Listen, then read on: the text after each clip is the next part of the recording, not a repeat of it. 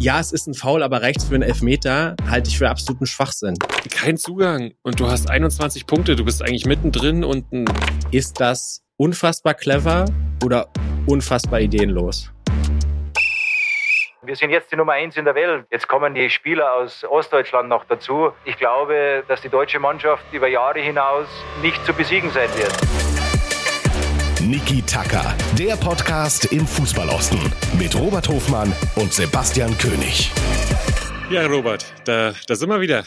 Folge 3 von Niki Tacker. Ich freue mich und frage dich direkt, wie geht's dir denn? Mir geht's äh, ganz hervorragend. Ende der Woche ist immer ein gutes Zeichen, ist nah am Wochenende. Ich glaube, das äh, ist was, was uns allen so geht, ein Stück weit. Und vor allem geht's mir auch hervorragend, weil einfach echt wahnsinnig viel los ist im Fußballbusiness und es ist auch wahnsinnig viel los in äh, unserer Lieblingsregion. Und wir hatten es angekündigt, wir werden uns heute sehr intensiv mit dem Thema Transferpolitik äh, auseinandersetzen, hatten den sogenannten Deadline Day diese Woche.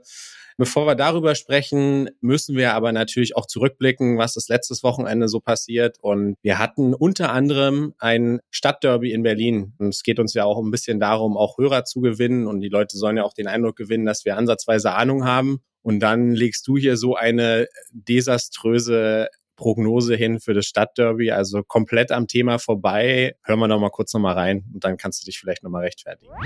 Ich rechne aber mit einem 2-1 für Union, ein Eckentor und ein Konter. Und, und Herthas Anschluss kommt zu spät und wir sehen den fünften Derby-Sieg in Folge für die Köpenicker.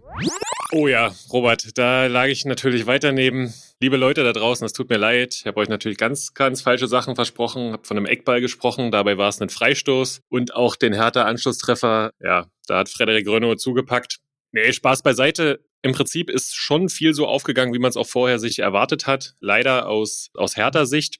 Aber ich denke, äh, am Ende gab es den erwarteten und verdienten Sieger. Robert, es gab eine strittige Szene vor dem 2-0. Felix Brüch ist dann nochmal rausgegangen, hat dann geguckt, ob er Elfmeter gibt oder nicht. Für mich boah, schon eine 50-50-Szene. Wie hättest du entschieden, ohne jetzt vielleicht Union-Brille aufzuhaben? Wenn ich meine Union-Brille absetze und meine, ich sag's mal ganz ehrlich, ich bin nicht der größte Fan von Felix Brüch. In dem Fall muss ich aber sagen, es ist für mich eine, eine richtige Entscheidung. Und wenn wir diesen unsäglichen Videobeweis nicht hätten, dann wäre diese Diskussion auch gar nicht so aufgeflammt. Also meine Güte. Also ähm, ja, strittig und ja, eine 1 zu 1 Entscheidung, aber auch aus einem neutralen Gesichtspunkt. Er guckt sich nochmal an, holt sich nochmal die Bestätigung und bestätigt im Prinzip auch die Entscheidung, die er auf dem Feld getroffen hat. Das sollte meines Erachtens viel häufiger passieren. Und wieder einige Videobeweisentscheidungen gehabt, die ich jetzt in der Bundesliga, die ich schwierig nachvollziehbar hielt äh, an der Stelle. Aber ja, für mich ist das okay so entschieden. Fertig. Ich fand cool, wie er es wirklich dann auch nach dem Spiel argumentiert hat. Er hat gesagt, er hatte den Eindruck und aufgrund der Bedeutung des Spiels, der Bedeutung der Szene, mögliches 2-0 Spielentscheidung, hat ihn dann der Videoassistent darauf aufmerksam gemacht und weil es halt so spielentscheidend war, wollte er für sein Gefühl selber nochmal rausgehen und wie du sagst, müsste viel öfter so sein, hat er aus meiner Sicht auch alles, alles richtig gemacht. Ja, aber, und ich höre das auch immer und wir fordern natürlich auch immer Fingerspitzengefühl von den Schiedsrichtern ein und Gesamtkontext einbeziehen. Auf der anderen Seite, rein vom Regelwerk, muss eigentlich jedes V-Spiel, ob es im Strafraum, im Mittelkreis oder sonst wo stattfindet, gleichermaßen betrachtet werden, wenn du es ganz streng nimmst. Und immer dieses, ja, es ist ein Foul, aber rechts für einen Elfmeter, halte ich für absoluten Schwachsinn. Ja, ist so in der Wirtschaft, da gibt es ein paar Paragraphen, daran muss man sich halten. aber der Fußballer will, dass das Spiel gefühlt wird, dass das in die richtigen Bahnen gelenkt wird. Deswegen bin ich da mit dem Fußballherz dabei. Da musst du auch mal gucken. Es ist ja auch so der Klassiker. In den ersten fünf Minuten kannst du gefühlt alles umrauschen, was du willst, kriegst keine gelbe Karte, weil es ist ja so früh. Ich weiß, worauf du hinaus willst. Aber ja. Ja, ich glaube, wir können uns auch darauf einigen und da sind wir, glaube ich, komplett d'accord, ist, dass wir eher auch Fans von Schiedsrichtern sind, die mehr laufen lassen, als äh, das komplette Spiel zu zerpfeifen und dann eben mit ihren Pfiffen eben auch entsprechend dann schon spielentscheidend unterwegs zu sein. Äh, also das finde ich wahnsinnig ätzend. Ja, da bin ich bei dir. Kommen wir mal vom Stadtderby zum Start der zweiten Liga, schauen kurz auf Magdeburg und Hansa. Am Ende gab's gute Vorbereitungen, gutes Gefühl. Aber zwei Niederlagen. Und Gerade äh, Magdeburg spielte das jetzt sogar ans Tabellenende. Ich denke, wir bleiben aber bei unseren Takes, geben den Mannschaften Zeit und rufen noch keine Not aus, oder? Nee, sehe ich ganz genauso. Wir hatten es schon angemerkt, dass die Liga, die zweite Liga unfassbar eng ist. Ich glaube, Sandhausen jetzt mit einem Sieg von 18 auf 12 gesprungen, macht es auch deutlich. Wir hatten ebenso gesagt, hey Leute, das ist in Düsseldorf und in Heidenheim für Hansa und Magdeburg ist auch alles andere als eine, als eine einfache Aufgabe. Magdeburg hat es lange Zeit gut gemacht, kriegt hinten raus dann aber ehrlicherweise ein Stück weit auch verdient. Das 3 zu 2. Und Hansa, ja, also 17 Tore aktuell ist halt echt dürftig und bis auf den Kopfball von Verhug an die Latte.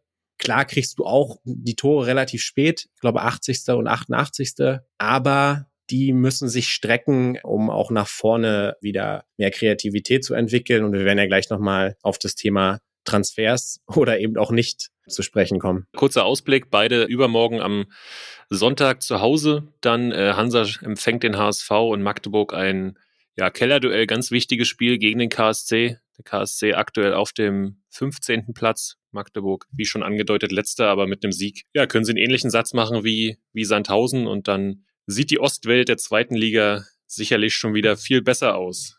Welche Welt auch viel besser aussieht, ist die deiner ruhmreichen Sportgemeinschaft. Jetzt wollte ich es auch einfach mal sagen.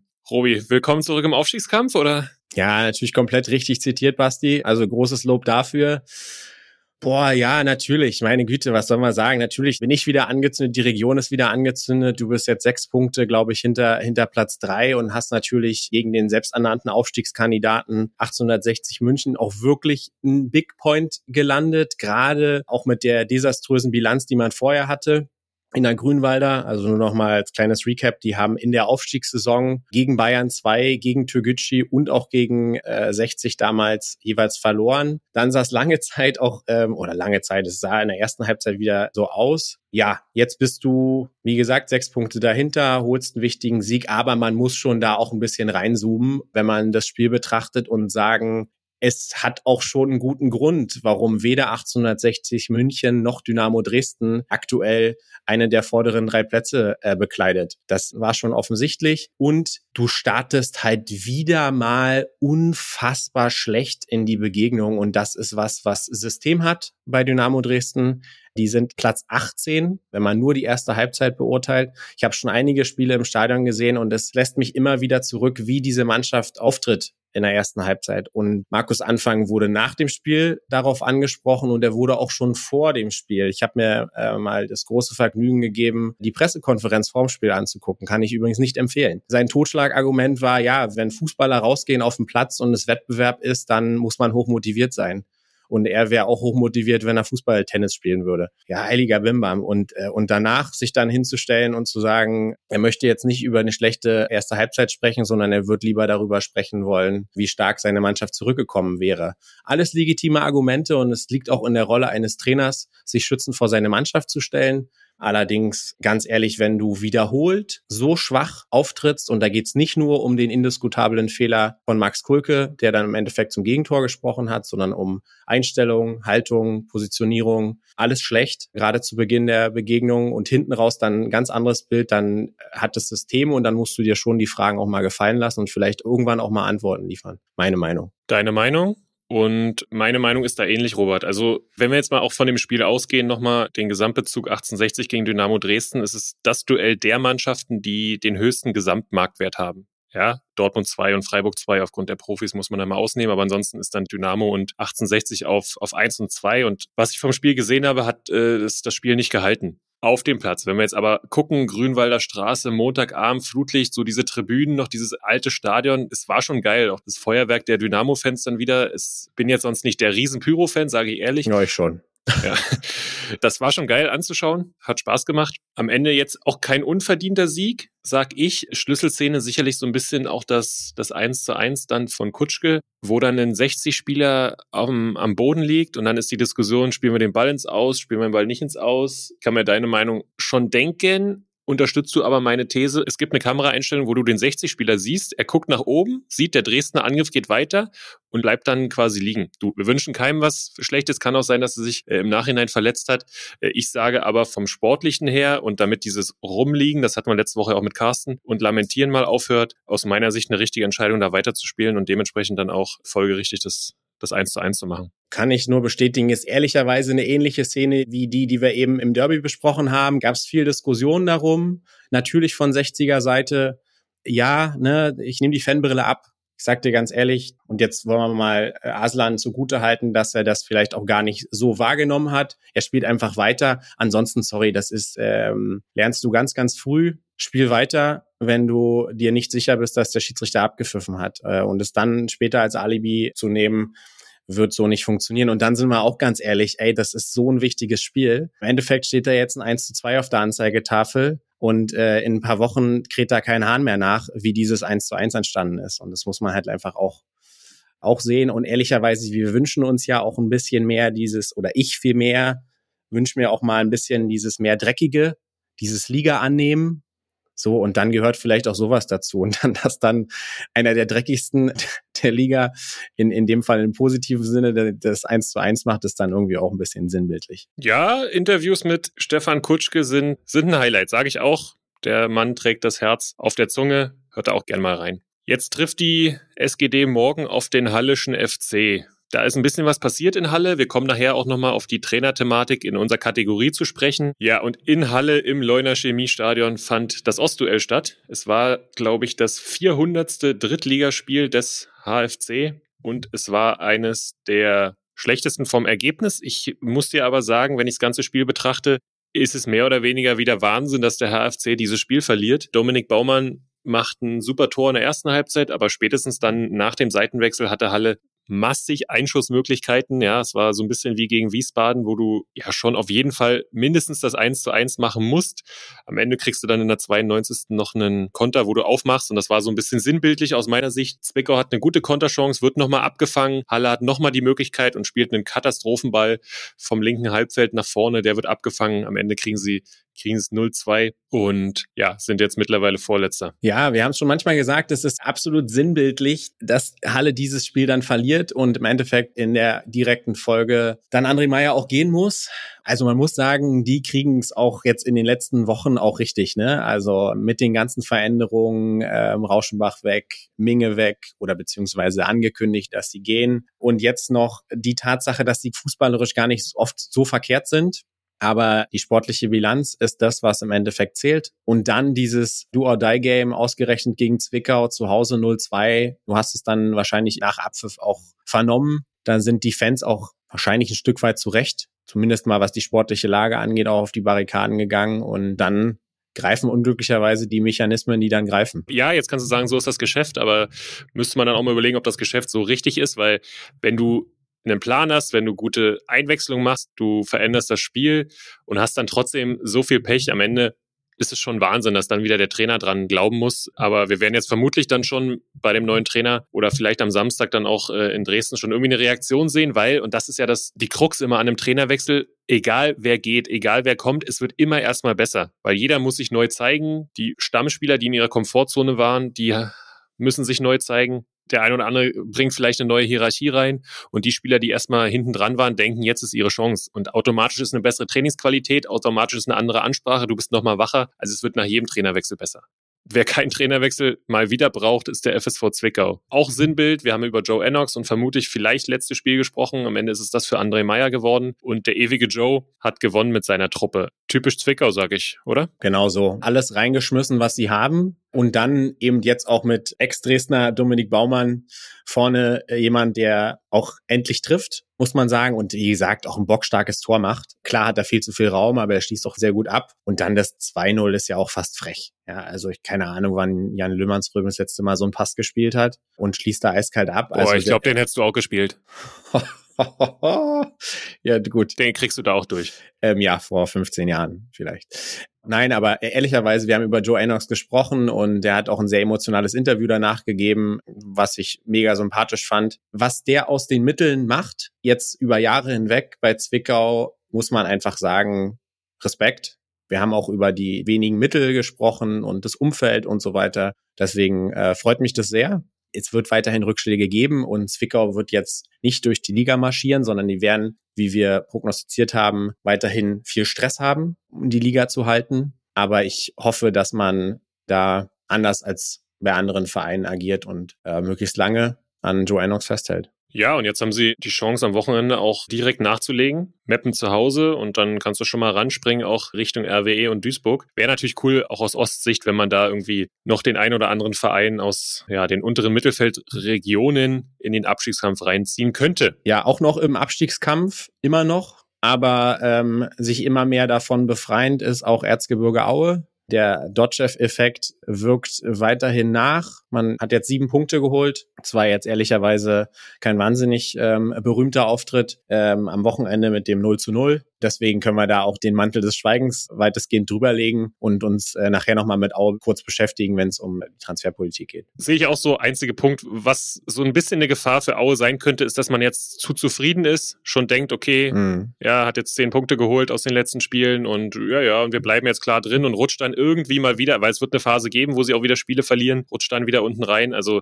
da sollten alle Antennen anbleiben. Robi, schauen wir mal in die Regionalliga Nordost haben jetzt fast alle schon auch wieder gespielt und es ist so ein bisschen mein Gefühl, dass Platz eins Lava ist. Keiner will Erster werden.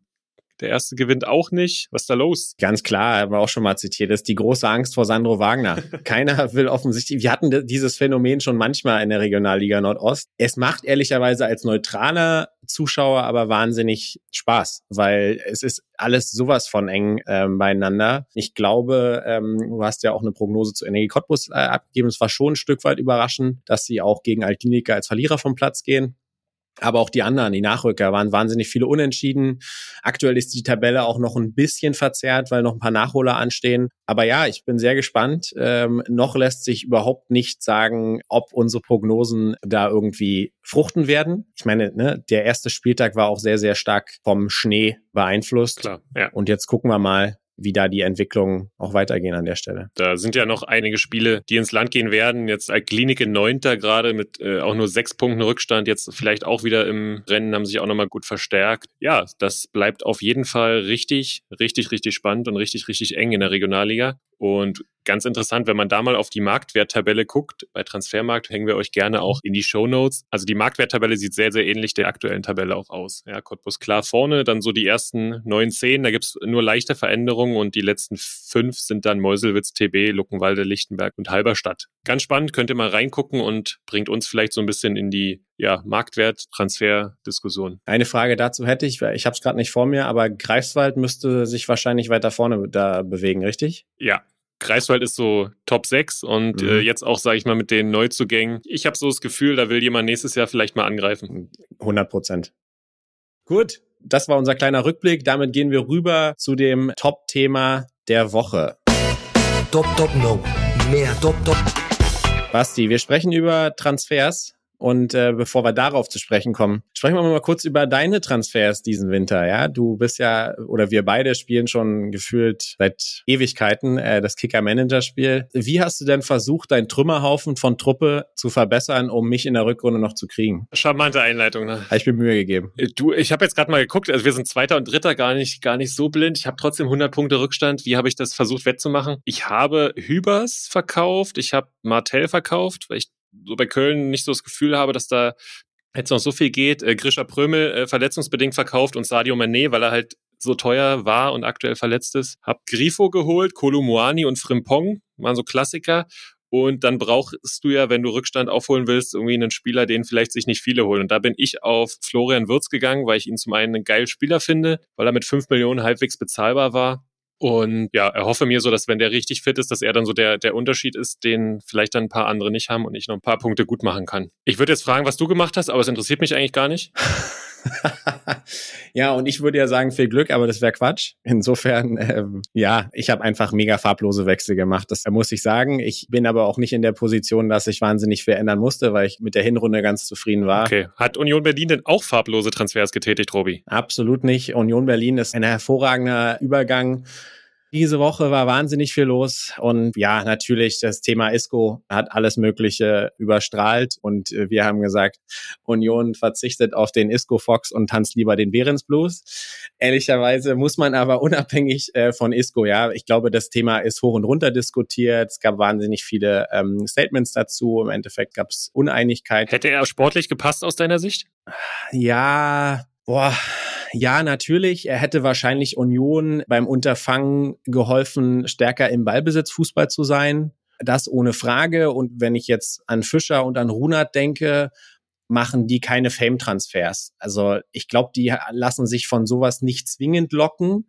Die machen also nur Transfers, wo sie auch wirklich glauben, dass das eine Verstärkung für die Mannschaft ist. Das ist zumindest meine These. Zumindest was ich gehört habe, sind sogar Teile der Mannschaft auch befragt worden, ob sie sich das vorstellen können. Also demnach ja, er wäre eine Verstärkung gewesen, aber er hat halt auch vieles überstrahlt, dass Union, glaube ich, im Winter wieder einen wahnsinnig guten Job gemacht hat. So sehe ich das. Ja, ich bin skeptisch, ob er sportlich wirklich geholfen hätte. Es kam ja viel so das Argument, naja, Max Kruse war ja so ein ähnlicher Typ und hat auch geholfen. Ich sag dir aber eins, Max Kruse hatte ganz viel Bundesliga-Erfahrung und Max Kruse hat die Sprache gesprochen. Hm. Ja, und bei so einen Spielern ist ja dann schon immer die Kommunikation in der Mannschaft, aber auch zum Trainerteam sehr, sehr besonders. Ja, und wenn jetzt Isco vielleicht eine ähnliche Trainingseinstellung wie Max Kruse hat und das dann auf Spanisch Urs Fischer erklären sein will, weiß ich nicht. Die Füße sind am Ende das Entscheidende. Die hätten wahrscheinlich gestimmt. Deswegen wäre die Mannschaft nicht schlechter geworden. Ich finde es aber auch so aus, aus Fansicht und Traditionalistensicht gar nicht so schlecht, dass das nicht geklappt hat. Nee, ich glaube, sie bleiben sich ein Stück weit auch treu.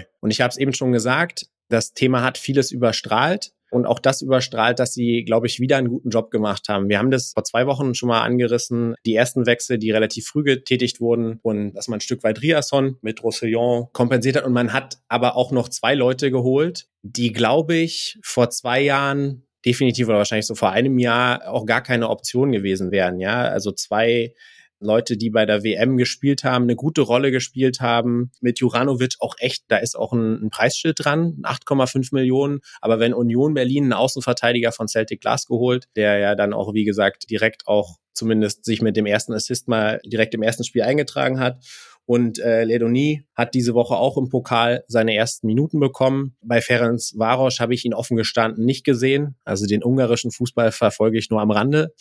Ähm, aber trotzdem äh, kennt man den auch von der WM. Und man muss sagen, das sind auch wieder echt gute Transfers meines Erachtens. Wird sich rausstellen, aber ich glaube, die machen einfach echt einen guten Job. Ja, klar. Wie siehst du es? Und es gab ja auch einen Abgang mit, mit Haraguchi. Ja, ich glaube, Riasson hatten wir diskutiert. Dafür Joranovic zu holen, ist ein zumindest keine Verschlechterung, bin ich mir sicher, auch aufgrund der internationalen Erfahrung. Und also für Joranovic wird es jetzt nicht groß jucken, mal im Johann Cruyff Stadion zu spielen, ja, oder in der Arena dort. Deshalb Leiduni erfahren, Roussillon erfahren. Es passt irgendwie zu Union und die werden sie auf jeden Fall besser machen. Oh, du, Abgänge sind absolut zu verkraften. Riasson hatten wir besprochen. Freut mich jetzt, dass er auch schon das erste Tor sogar für Dortmund geschossen hat. Da wären wir wieder bei der Win-Win-Situation für alle. Haraguchi ist zu verkraften, ja, weil du gerade jetzt auch mit Schäfer dann durch diese Entwicklung da wirklich top besetzt bist auf der Position. Gut, und dass du Skarke, äh, nachdem er nicht funktioniert hast, äh, dann nach Schalke verleihst, ist auch nachvollziehbar. Putsch hat noch verliehen, wieder wie gewöhnlich, muss man sagen, einen, einen guten Job gemacht. Eine Sache ist mir noch aufgefallen, wenn man sich Union anguckt generell oder wenn man sich die Transferpolitik von Union generell anguckt, jetzt nicht nur im Winter, ähm, ich habe unter der Woche, glaube ich, gehört, 140 Transferaktivitäten in den letzten fünf Jahren. Also in der Wirtschaft würde man sagen, eine klassische Hire-on-Fire-Mentalität. Ich glaube aber bei Union ist das ein wahnsinniges Erfolgsrezept. Das heißt, du hast eigentlich nur drei Wege. Der Spieler kommt, der Spieler passt, der Spieler passt nicht oder er passt zu gut. Wenn er passt, ne, dann bleibt er entsprechend. Wenn er nicht passt, ist der aber auch rigoros super schnell wieder weg. Also du hast ganz, ganz viele Transfers, die wirklich nach einem halben Jahr, nach einem Jahr wieder weg sind. Und dann natürlich auch ähm, viele Transfers, die dann weg sind, weil sie einfach zu gut waren für den Verein. Ja, ein Andrich, ein Kruse, Friedrich etc. Aber das hat echt System. Wenn man jetzt aber nochmal den Finger in die Wunde so ein bisschen legen will und mal wirklich das Haar in der Suppe suchen will, was auch deutlich ist, ist Thema Jugendspieler. Du hast jetzt wieder den ein oder anderen abgegeben, respektive verliehen. Weiß nicht, sehen wir da so eine Tendenz, dass Union seine Jugendspieler verscherbelt? Ja, die Tendenz ist schon da.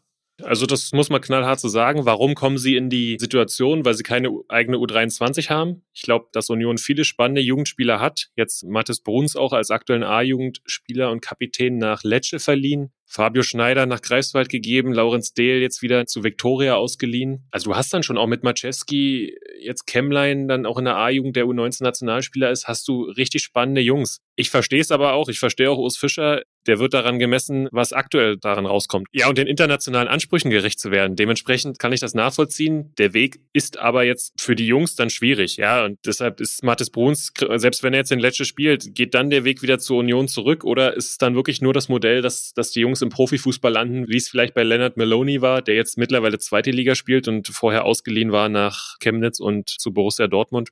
Ja, das muss man sehen, ist aber jetzt schon äh, aus ganzheitlicher Sicht sicherlich ein Thema bei Union Berlin. Ohne Frage. Ich glaube, damit machen wir erstmal für heute einen kleinen Haken an Union und die Transferpolitik. Sind sehr gespannt, was die Winterneuzugänge angeht, ob sie das halten, was wir vermuten und gehen eine Liga runter zweite Liga, wo wir den FC Hansa und den FC Magdeburg aktuell haben. Oh, da können wir fast überspringen, oder? Also ja, äh, wir können ja mal anfangen mit der Transferpolitik von Hansa Rostock. Welcher? Hier ist Platz für Ihre Notizen. ja, wir sehen wirklich keinen Neuzugang, auch kein Abgang. Okay, Jugendspieler Theo Martens zum GFC äh, ausgeliehen, wo ich sage, könnte er vielleicht U23 spielen. Sowieso ist es Oberliga, ob dann in Greifswald. Aber kein Zugang und du hast 21 Punkte, du bist eigentlich mittendrin und boah, schwierig, oder? Ja, ich meine, Martin Piekenhagen ist auch entsprechend dahingehend befragt worden und hat gesagt, wir verpflichten nur jemanden, der uns jetzt unmittelbar helfen kann. Ehrlicherweise kleiner Rückblick ein Jahr zurück. Was Hansa letztes Jahr im Winter gemacht hat, hat den den Arsch gerettet und sie haben es so viel besser gemacht als Dynamo. Diesen Winter entscheidest du dich halt, äh, das ist auch ein Statement, was du gehen kannst. Du kannst sagen, du bist von deinem Kader überzeugt das ist auch okay. Ich finde es aber gerade offensiv sehr riskant. Nochmal, die haben 17 Tore geschossen in jetzt 18 Spielen. Und leider äh, netzt Verhug nicht so gut. Um, ich will nicht alles an ihm festmachen, aber er ist halt so ein bisschen sinnbildlich, weil er letztes Jahr viel getroffen hat. Ja, könnte durchaus ein, Risiko sein. Kann natürlich auch immer die finanzielle Situation sein. Klar. Ne? Dass, dass es halt aktuell nicht zulässt. Und ich bin auch bei dir jetzt neuer Trainer. Und wenn der dann der Mannschaft das Gefühl gibt, ey Leute, wir brauchen keinen neuen, wir machen das zusammen, kann das ein Weg sein. Wenn es klappt, super. Ja, freuen wir uns alle. Wenn es nicht klappt, wird da natürlich auch dieses Thema nochmal auf die, auf die Agenda kommen. Wenn wir nach Magdeburg schauen, der FCM hat ein ja, bisschen was gemacht, Castanios verpflichtet für, für die Offensive. Ullmann ausgeliehen und Heber von Rot-Weiß Essen geholt, den Christian Titz dort schon trainiert hat. Ja, kleine, aber feine Stellschrauben gedreht, würde ich sagen. Ja, absolut. Und im Winter ist ja mal ganz wichtig, können die unmittelbar helfen? Und das scheint definitiv der Fall zu sein, weil alle drei äh, direkt auch in Düsseldorf zum Einsatz gekommen sind. Daniel Heber durchaus auch äh, spektakulär. Erst mit einem Monster-Fehlpass, ein Gegentor verschuldet und dann zweimal wahnsinnig spektakulär auf der Linie gerettet und Castagnos vorne wuchtiger Typ, bereitet im Prinzip direkt respektive indirekt die beiden Tore von Quateng vor. Ja, und dann holst du dir mit Maxi Ullmann noch einen Ösi, der viel Erfahrung mitbringt. Es scheinen erstmal ganz gute Transfers gewesen zu sein. Ja, so ist es. Und damit lass uns in Liga 3 schauen. Und ja, komm, wir beginnen mal mit dem aktuell siegreichen FSV Zwickau. Ja, Marc Schneider hatten wir letzte Woche schon angesprochen als Zugang. Dazu noch einen jungen Verteidiger, Carrera, 20 Jahre aus, aus Kiel geholt. Ist es das, was Sie sich erhofft hatten, obwohl Sie sehr, erst sehr spät nach der Nachlizenzierung dann verpflichten durften? Toni Wachsmuth zufrieden oder? Ja, wir hatten ja auch schon die finanzielle Situation angesprochen und ihr habt es ja schon mal gelobt, dass ich finde, dass sie durchaus kreativ geworden sind, was auch Probespieler angeht. Und das musst du dann in der Situation auch machen. Ob das ausreichend sein wird, werden wir sehen. Aber ich glaube, dass Toni Wachsmuth da ziemlich stark die Hände gebunden sind. Ich glaube, er hätte sich sicherlich noch den ein oder anderen mehr gewünscht. Aber nehmen wir nur mal das Beispiel Granatowski. Das ist ja krass, wenn wir auch nochmal über finanzielle Möglichkeiten sprechen, dass der bei Zwickau im Probetraining ist, sagt, nö, ich gehe eine Liga runter zu Greifswald und bestimmt nicht, weil er näher an der Ostsee sein wollte. Obwohl Greifswald jetzt schon schön ist, ne? Aber du, da bin ich bei dir, da geht's den Fußballern äh, selten rum. So ehrlich möchten wir dann doch sein, obwohl es natürlich auch mhm. überall schöne Ecken gibt. Kommen wir mal zum HFC.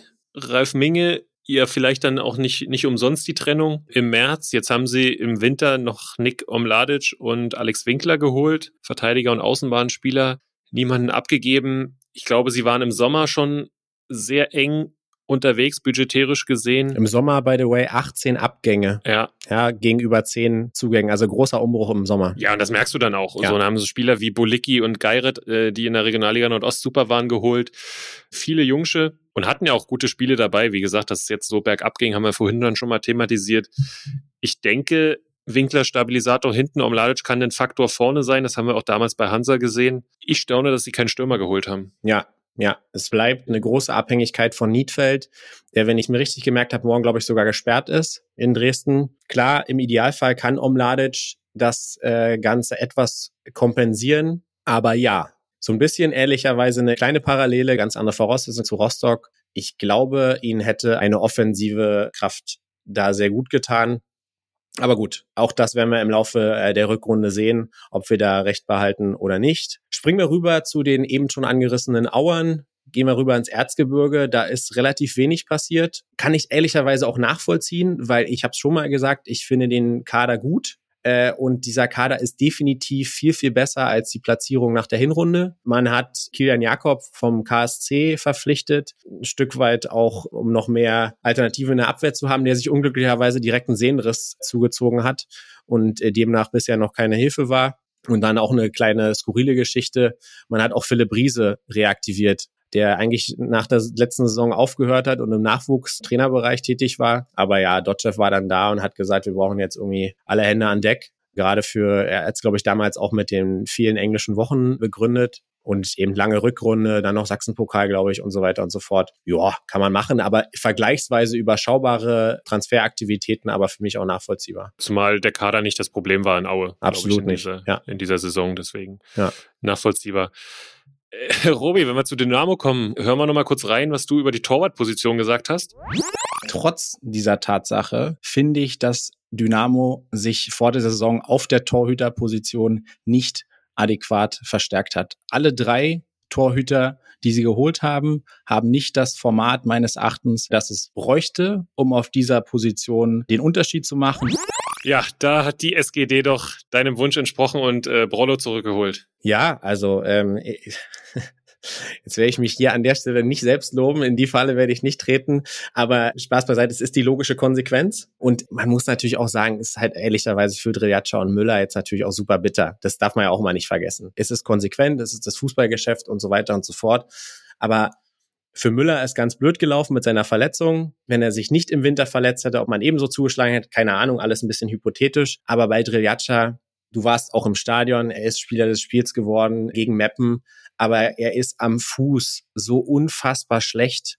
Sorry, da frage ich mich, was haben die da gescoutet? Aber ja, Brollo zurück, hat einen sehr, sehr guten Namen in Dresden, hat auch jetzt nochmal verlauten lassen, dass es ihm schwer gefallen ist, im Sommer zu gehen. Gut, das sind dann alles auch ein bisschen ein paar Phrasen, müssen wir auch ehrlich sein. Hat sich bei Sapsche beim Poldi Club ganz am Ende des Tages nicht durchsetzen können und ist jetzt zurück bei Dresden. Und was mal wieder auffällig ist, Basti, es ist mal wieder eine Rückholaktion. Und das hat natürlich absolut System bei Dynamo Dresden. Wir hatten es in der Vergangenheit schon mal mit äh, Stefaniak und Kreuzer, dass man die zurückgeholt hat. Und wir haben im aktuellen Kader Kade, Kutschke, Hauptmann, Gogia, Meier und jetzt Broll, die alle per Rückholaktion nach Dresden äh, zurückgeholt wurden. Ist das unfassbar clever oder unfassbar ideenlos? Ich glaube, die Wahrheit liegt wie so oft in der Mitte. Ich sag mal, aus Vereinssicht ist es ein nachvollziehbarer Weg und auch ein Lob, weil die Spieler haben sich wohlgefühlt, die kommen zurück, vielleicht auch, weil sie gut verdient haben,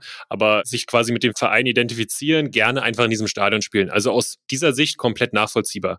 Aus sportlicher Sicht sage ich, ist kaum einer von denen sportlich woanders deutlich besser geworden und dieses Zurückholen. Du hast ja noch einen anderen gelb-schwarzen Lieblingsverein, da klappt das auch selten gut. Ja, Kagawa war so ein bisschen das Trauerbeispiel. Ach, Götze. ja, Gesundheit.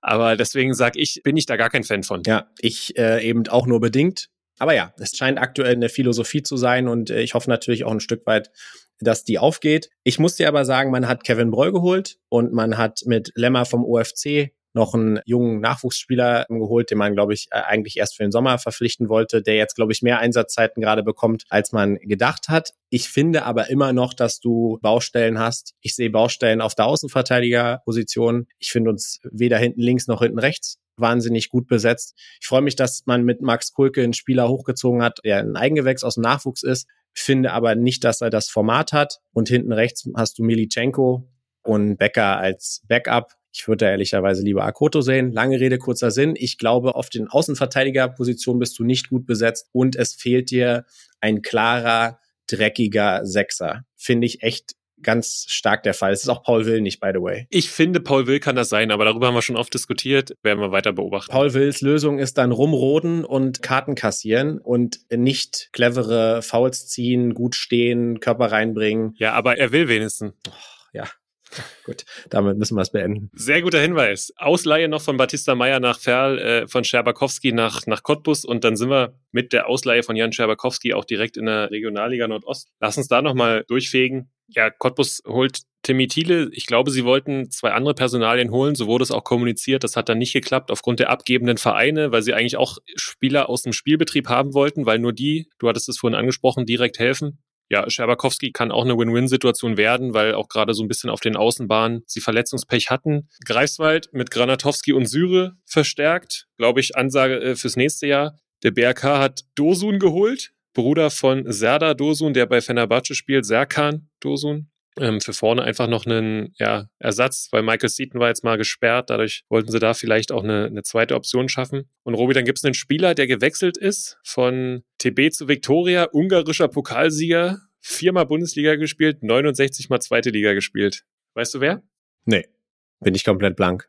Eke Usoma. Ach, doch, doch, doch, doch, doch, habe ich gesehen. Der ist inzwischen 33. Das ist richtig. Es tut mir leid, dass diese Meriten, die er offensichtlich gesammelt hat, irgendwie ein bisschen an mir vorbeigegangen sind. Ja, genau. Das waren auch so die, die Wechsel im Prinzip, sonst ist nicht so viel passiert in der Regionalliga Nordost. Aber Erfurt, glaube ich, hm, also ne, Elva ist vielleicht auch so ein bisschen so ein, kann so ein Blendename sein. Er hat aber immerhin auch über 100 äh, Drittligaspiele gemacht. Und ich finde, es war schon irgendwie nochmal so ein bisschen so ein Signal, ja, wir sind Aufsteiger und wir müssen hier gar nichts. Aber wenn wir schon mal hier oben sind, wollen wir vielleicht auch hier bleiben? Oder ist das eine Fehleinschätzung? Oh, ja, kann so sein, aber dann ist wieder das, das Argument, dass er lange nicht gespielt hat. Also das wird sich irgendwie ergeben haben, ist jetzt für mich keine große neue, neue Ansage, so sehe ich's. Alles klar. Ja, haben wir schon gesagt, Regionalliga Nordost bleibt spannend und äh, wir gucken genau hin.